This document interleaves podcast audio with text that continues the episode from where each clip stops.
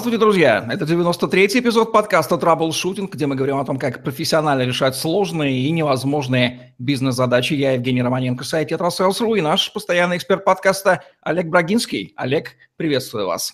Евгений, доброго дня.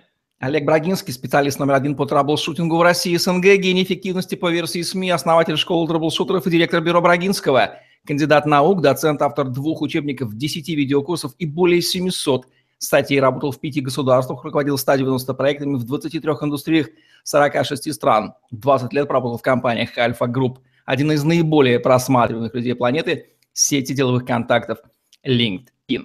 Сегодня у нас очень практически ценный навык, близок, который близок к каждому человеку. Это навык фотографии или эффективной фотографии, который переживает в полной мере второе рождение в 21 цифровом веке. Будем разбираться, как изменились правила. Олег, помните ли вы время, когда мы фотографировали на фотоаппарат «Смена» пленочные и проявляли снимки в темной комнате с красными фонарями?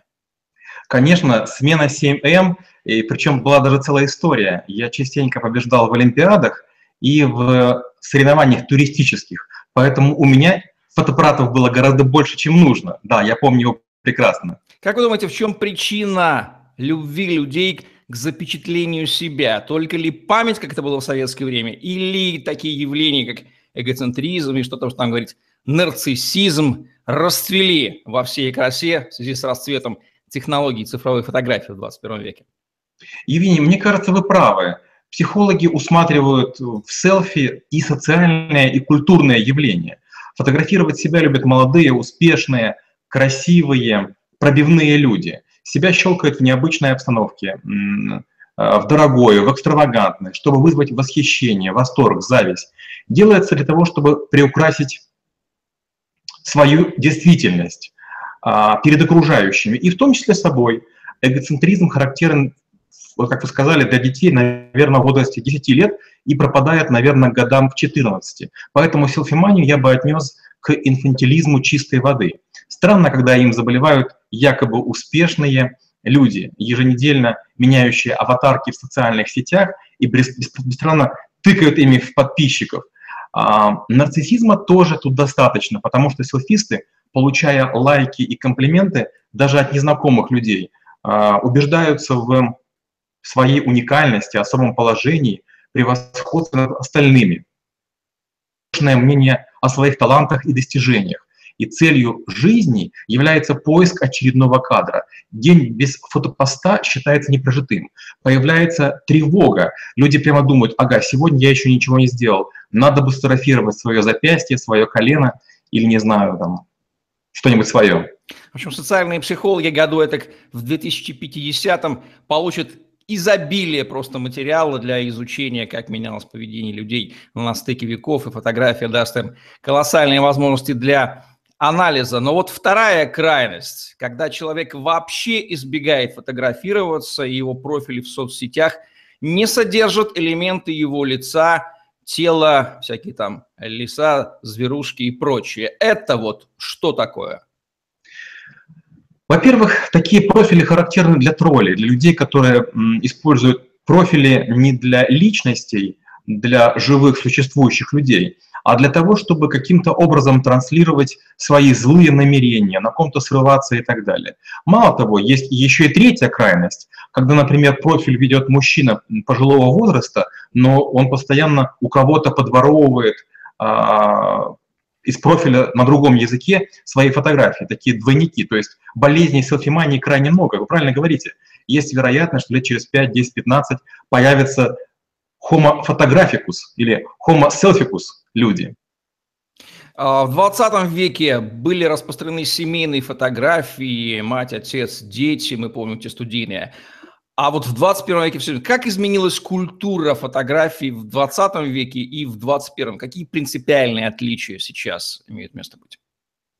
Спасибо большое. Я вам за этот вопрос крайне благодарен, потому что мой дядя долгие годы был профессиональным фотографом высокого уровня, фотографировал разных известных и выдающихся людей, и поэтому он мне пытался прививать любовь к фотографии. Причем даже не вот пленочные фотоаппараты, тогда были смена, FED Киев, Зенит, а такие, знаете, на треноге, большие, квадратные, где вы видите себя в перевернутом виде, ну там целая, целая история, целая, целое искусство было.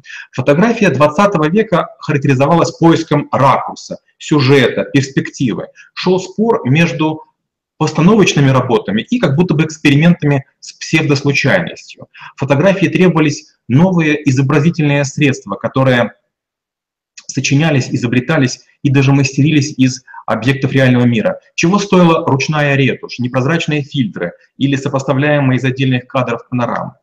Разочаровавшись в единичных снимках, мастера уходили в типизации, снимали серии бабочек, оград, небоскребов, рабочих, костюмы, обувь, э, животных, пятна грязи и так далее. Красные глаза, э, которые есть сейчас, э, и выверенные кадры, которые были тогда, это две большие разницы. Не хочется быть, знаете, такой старческой, старческой брюзгой, но тем не менее сейчас многое считается признаком естественности, например, жирная кожа. Э, в моду вошли оригинальные, честные и нестандартные изображения, персональная история, магия момента, даже недостатки. Фотошоп стал настолько совершенен и распространен, что стал отрицаем. Без фильтров, пишут люди, которые горятся фотографией. Снято на смартфон, или при естественном освещении. Вот что теперь считается крутым. Но ни кадр, ни сюжет, ни композиция, ни история.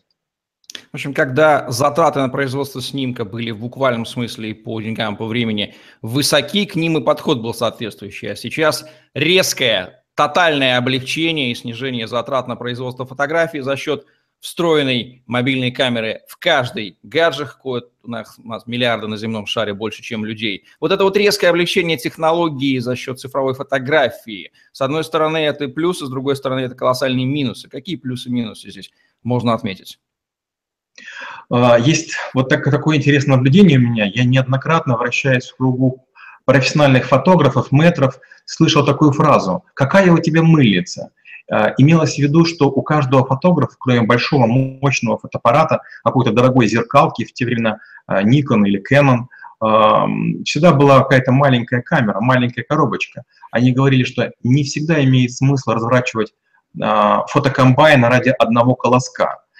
Достаточно бывает сделать выверенный снимок на какую-то подручную какую-то на какое-то подручное устройство.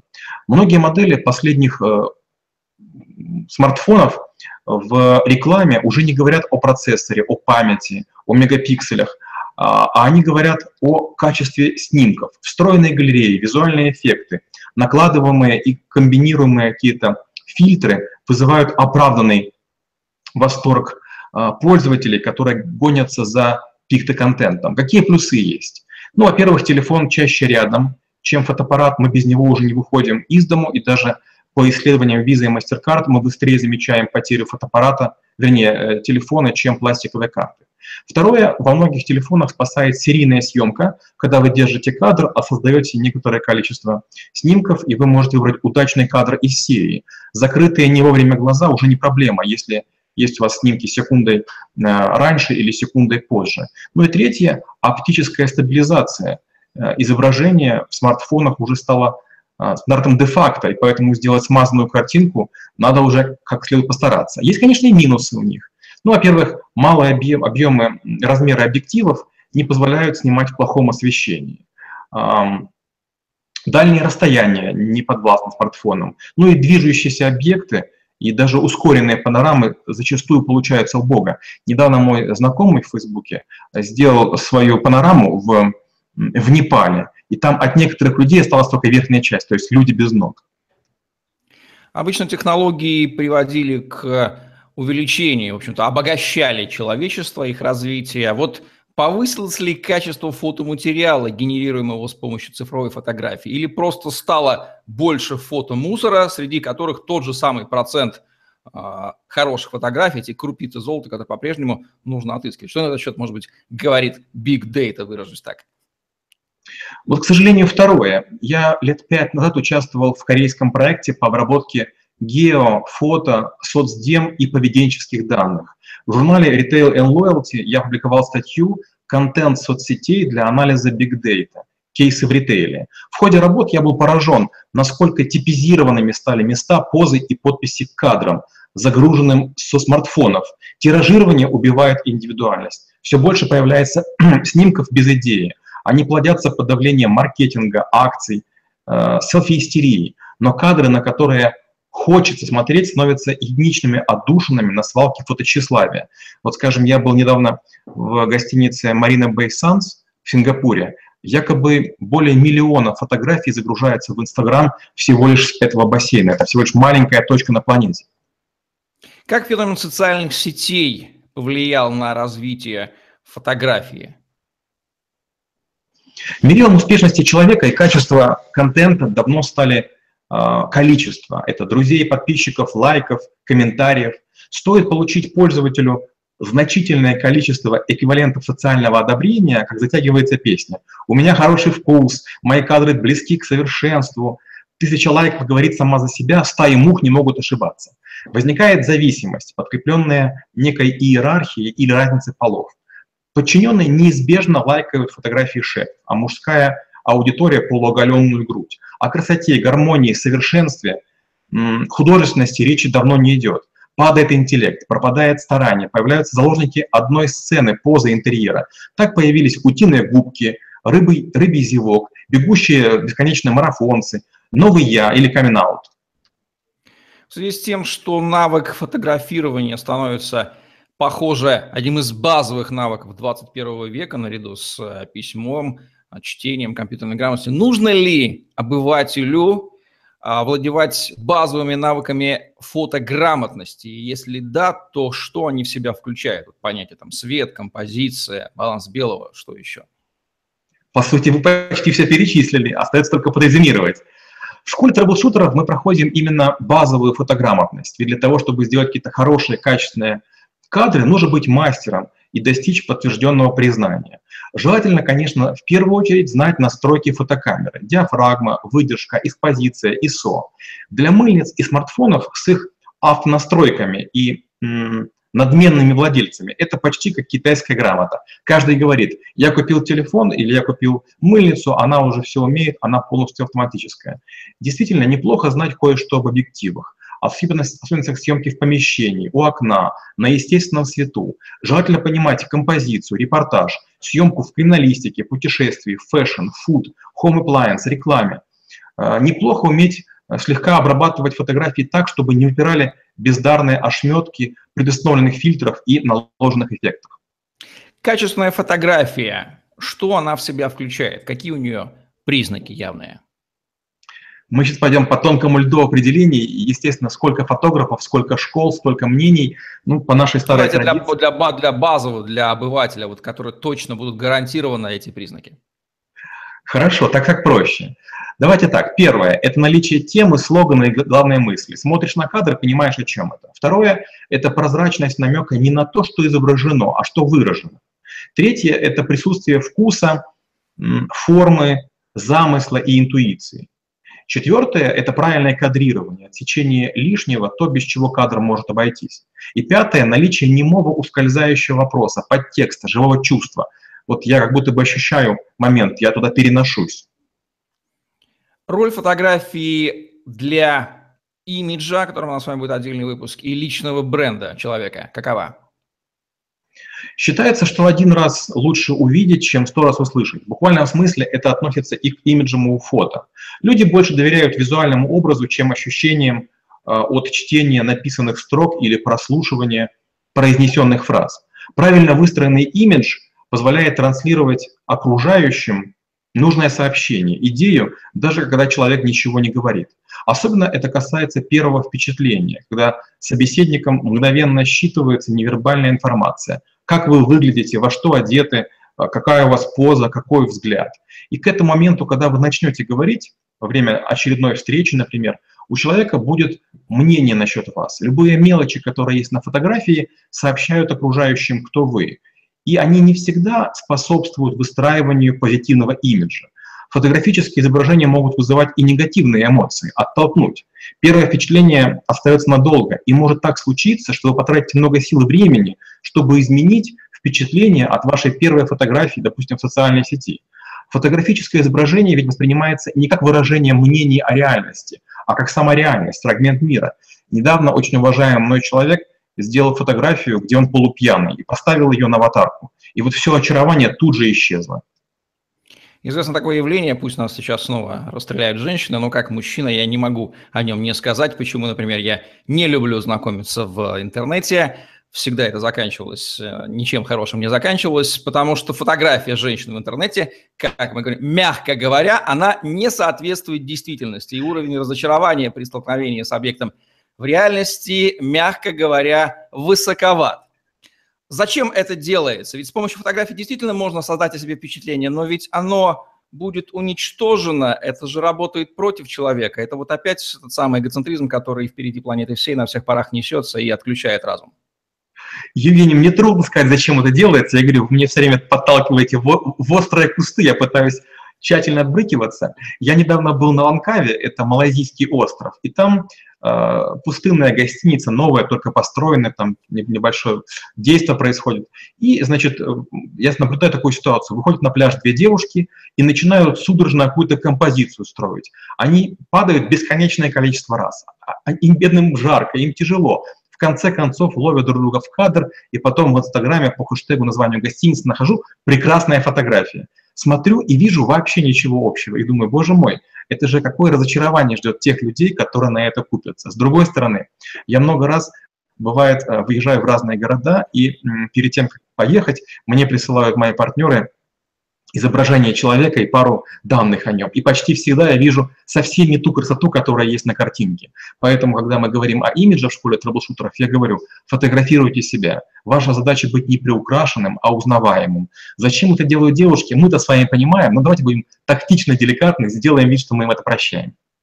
Кстати, вот об особенностях фотографий мужчин и женщин что нужно сказать? Отличный вопрос. Есть действительно большая разница. Мужчины э, конкретны и лишены ожиданий в неизвестном, поэтому желательно им сообщить о постановочном фото заранее или дать время привыкнуть к некому образу. Желательно для мужчин сопровождать процесс взаимодействия разговором. Надо сказать примерно 600 слов, чтобы мужчина стал доверять фотографу. Дальше. Часто пристрелочные кадры – становятся лучшими. Поэтому обычно фотографы так говорят мужчине, я сейчас вас не фотографирую, вы попозируете, а я тестирую свою камеру. И вот тут модель начинает себя вести естественно. Мужчины показушники от природы, и поэтому будут искренне позировать с концентрацией на собственное воображение. А с мужчиной неплохо провести разминку, потому что у многих э, неправильная осанка, э, сгорбленная шея, выпятенный живот или полузаплывшие глаза. Мужские фотографии обычно делают в лоб, статно, спортивно или в стиле мачизма. Прямой взгляд, решительность, а, прямые углы в, в руках, ногах и так далее. Можно добавить влажности глаз, если у фотоснимка есть ожидательница. С женщинами несколько иначе. Женщины, как известно, актрисы, поэтому фотосъемка должна быть многоплановой, близко, а, далеко, а, снизу, в перспективе. Вы не можете быть уверены, что понравится, поэтому надо щелкать, перебирая удачные позы, и ждать подсказок. Женщина сама скажет, ага, нравится вот это, вот это, давайте еще пробуем такие варианты.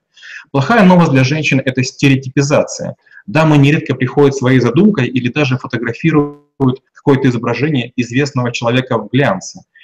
Но им не всегда подходит манера, сюжет, одежда, поэтому нужно готовиться сначала сделать то, о чем просят, а затем уже предлагать свои варианты.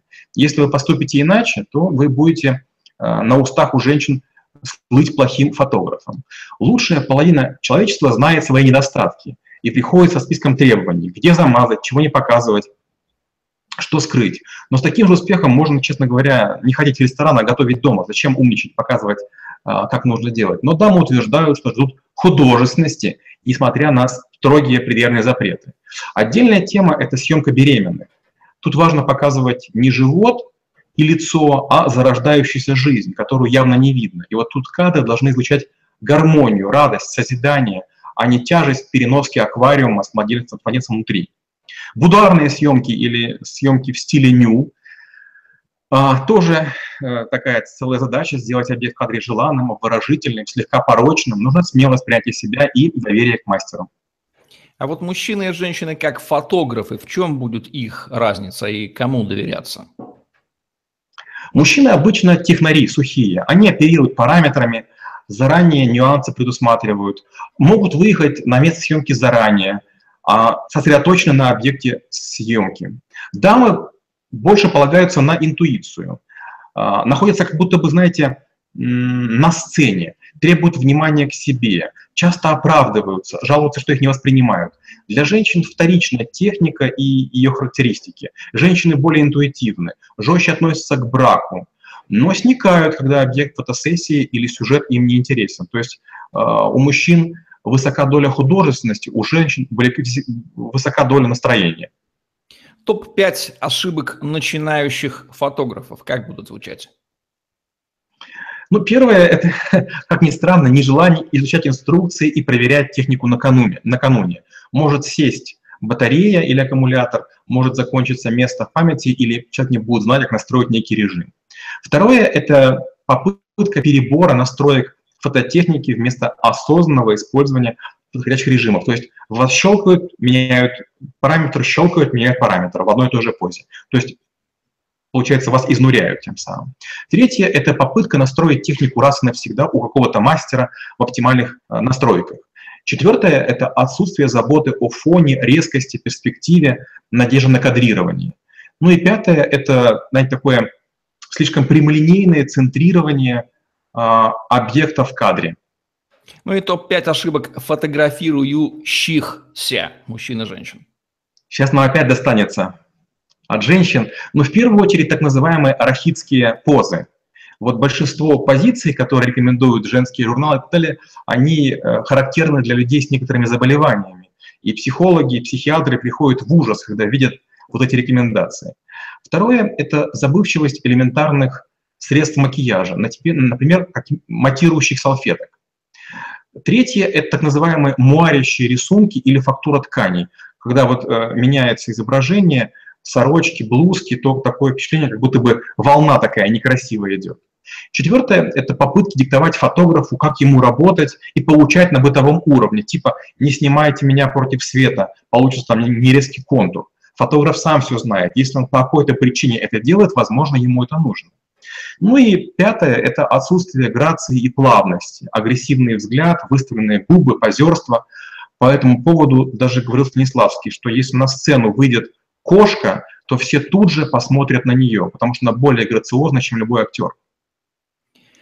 Требования к технике каковы? И какое соотношение техники и мастерства рук и взора на мир фотографа в успешной фотографии? Ну, это как, как извечный спор физиков и лириков. Этот спор э, длится, наверное, веков уже 11 и порожден задумчивой живописью. Техника или душа – мастерство или эмоции, а точность или талант. Многие говорят, что техника безвозвратно ушла на вторые роли. Уже предустановленные режимы, подробные инструкции, виртуальные визарды помогают подготовиться и провести съемку даже новичках. В таких случаях я обычно говорю, нельзя пропасть перескочить на 99%. Вот процентов 99 – это техника, а последний процент – это мастерство, которое отличает великого фотографа от просто нажимателя кнопки. Знание техники – это всего лишь ремесничество. Пусть сейчас напрягутся профессиональные фотографы, но мы зададим вопрос. Хороший фотограф – это кто? Каковы требования к его навыкам, знанию, опыту? Как его вообще обнаружить? Хороший фотограф – это живописец. Это человек, который будет перемещаться сам. Это тот человек, который ловит в свой ракурс фотографию а, сцену, кадр, сюжет, композицию, не пытаясь перемещать объекты. А, как фотограф выбрать? Ну, я бы сказал так. У хорошего фотографа должен быть свой сайт, где размещены множественные серии фотографий с разных событий, обязательно в разные времена года.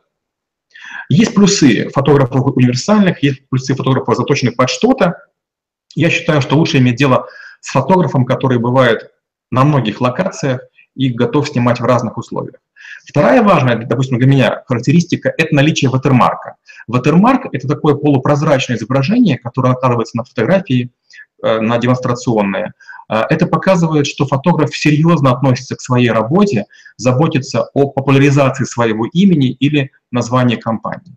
Третий человек – это Третий – это человечность. Это когда готовые снимки, описание кадра показывают заботу, вызывают теплые чувства и вас роднят.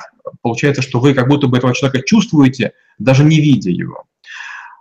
Хороший фотограф часто имеет съемки пустых локаций, без людей, чтобы предъявить сценарий будущей съемки. И он показывает, могу снять здесь, здесь, здесь, потому что как бывает, вы приходите на съемку, и вам не нравится сама локация и вы думаете, боже мой, ну почему так? Почему здесь? То есть уже настроение тут же портится. Сильный мастер, он сделал столько кадров, что уже имеет даже некий технический райдер и дает подробные советы, как подготовиться перед действием. Вот я уже говорил, сильные фотографы часто говорят, там, не одевать серое, или там дают ссылки на YouTube, где они рассказывают, чего не делать. Вот это признак хорошего фотографа. А вообще фотография – это искусство или скорее производство, технологии или то и другое? Я бы сказал так, э, фотография – это искусство, в ходе которого э, редкие кадры становятся мастерписами, и процентов 99,9 – это, к сожалению, бытовой шлак, который мы используем за неимением лучшего.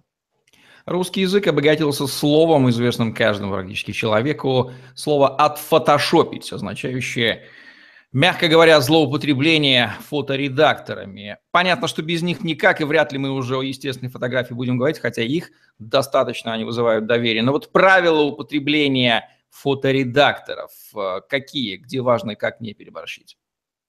Евгений, спасибо. Вы затронули очень такую интересную тему. Недавно я фотографировался на визу в Сингапур.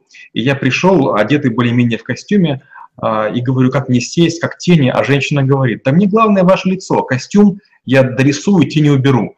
Я подумал, вот это да, стал за спиной у нее. А там на базе фотошопа сделан такой наподобие макроса, который из меня превратил совсем другого человека. Я отдаленно похож, но это не совсем я.